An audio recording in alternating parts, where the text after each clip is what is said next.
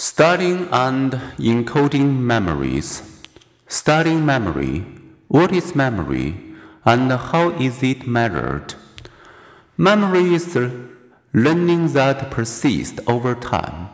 It is information that has been acquired and stored and can be retrieved. Research on memory streams has helped us understand how memory works. At age 92, my father suffered a small stroke that had but one peculiar effect. He was as mobile as before. His genial personality was intact. He knew us and enjoyed poring over family photo albums and reminiscing about his past. But he had lost most of his ability to lay down new memories of conversations, and everyday episodes.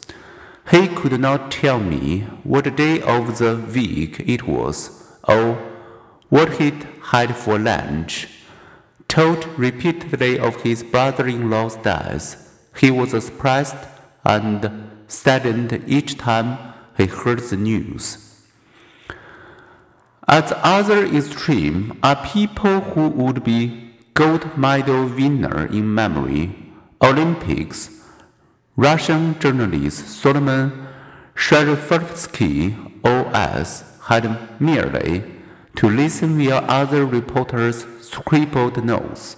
You and I could parrot back a string of about seven, maybe even nine digits. S could repeat up to 70.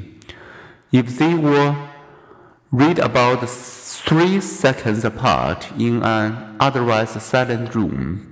Moreover, he could recall digits or words backward as easily as forward. His accuracy was unerring, even when recalling a list 15 years later. Yes, yes, he might recall. This was a series you gave me once when we were in your apartment, you were sitting at the table and I in the rocking chair. You were wearing a gray suit.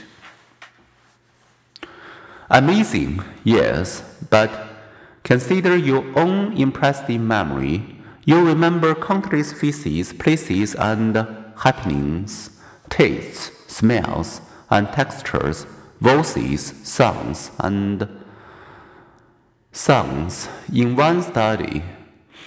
Students listen to snippets, a mere four tenths of a second, from popular songs. How often did they recognize artists and song? More than 25% of the time.